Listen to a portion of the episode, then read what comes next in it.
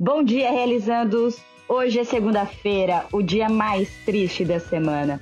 E é por isso que eu tô aqui, para poder passar um pouquinho de conhecimentos felizes para você.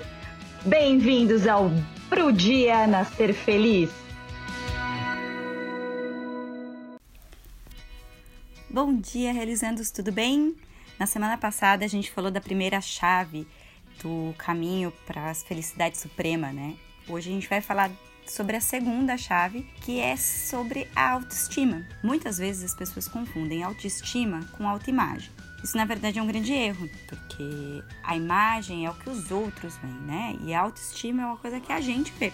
Se a gente precisar o tempo todo da aprovação do outro, pra gente, a gente vai deixar de ser a gente e vai passar a ser outro. A gente precisa refletir sobre a questão da autoestima, porque a gente precisa agir com verdade. A gente precisa entender que a gente não tem limites para aprender alguma coisa, a gente não tem limites para conquistar alguma coisa. Eu acho que é óbvio que a vida traz pra gente algumas coisas que parecem muito grandes, mas a gente consegue enfrentar. A gente sabe que a gente consegue enfrentar muitas dores, muitas coisas que acontecem na vida e a gente é capaz de superar. E isso é completamente contrário do que chegar alguém para você e falar: não adianta você tentar porque você não vai conseguir. Isso é uma visão de um terceiro sobre você. Essa pessoa realmente te conhece? Então, por que, que a gente depende da opinião dessas pessoas dizerem, por exemplo, nossa, como você tá bonita? Para a gente se achar bonita. A gente precisa se achar bonita, porque a gente sabe o que a gente tem que fazer. A gente sabe o que, aquilo que nos satisfaz. E não o outro. O outro é o universo deles, a gente é o nosso universo. A gente comprou né, essa ideia de que a felicidade é ter algo, ter coisas. E não, felicidade é um estado, ela não é uma posse. Ser feliz não significa ter alguma coisa, porque ter alguma coisa a gente pode perder alguma coisa. Por exemplo, você compra um carro e aí você é roubado, você perdeu o carro, então você deixou de ser feliz? Não. É, a gente tem que comemorar sim quando a gente consegue alguma coisa que a gente almeja, a gente tem que ter os momentos de celebração com as nossas pessoas, mas a gente tem que entender que as coisas é um meio. O fim é o compartilhamento, o fim é o amor, é o que, o que une as pessoas. Então, ao invés de você pensar, poxa, é, eu quero muito, eu, eu dependo do meu carro para ser feliz. Não. Eu quero conquistar um carro, porque eu quero viajar no final de semana com a minha família, todo mundo junto no meu carro.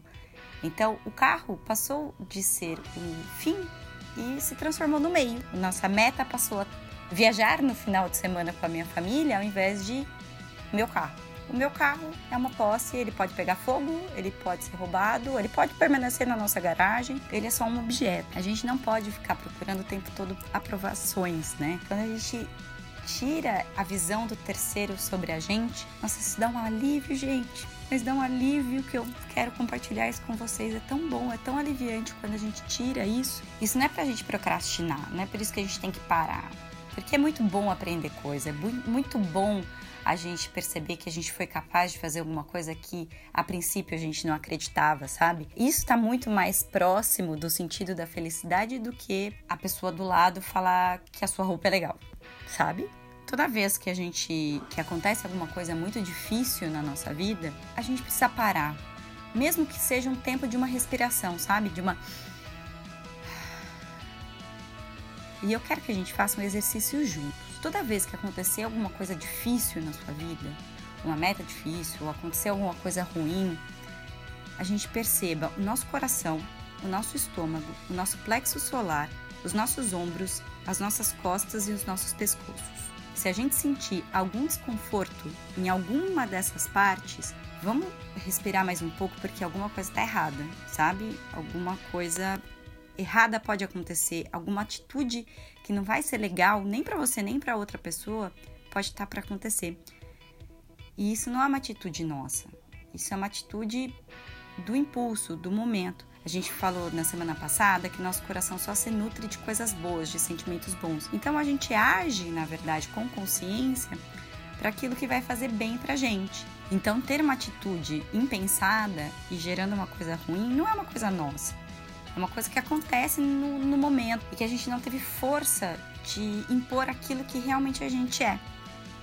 Então, quando a gente está pensando, ah, eu preciso ter controle dessa situação e da pessoa do lado, eu preciso todos estejam em segurança, ou eu preciso da aprovação dessas pessoas. Essa sensação ela é ruim porque o outro é sempre o outro, a gente é sempre a gente.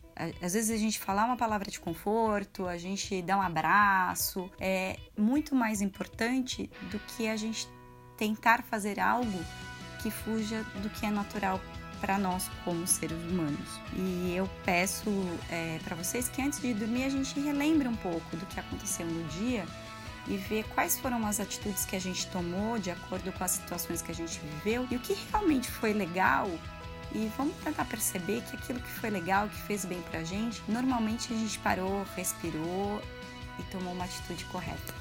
Eu acho que essa é a segunda chave. E semana que vem eu tô de volta para a terceira chave e amanhã eu estou com vocês. Um beijo.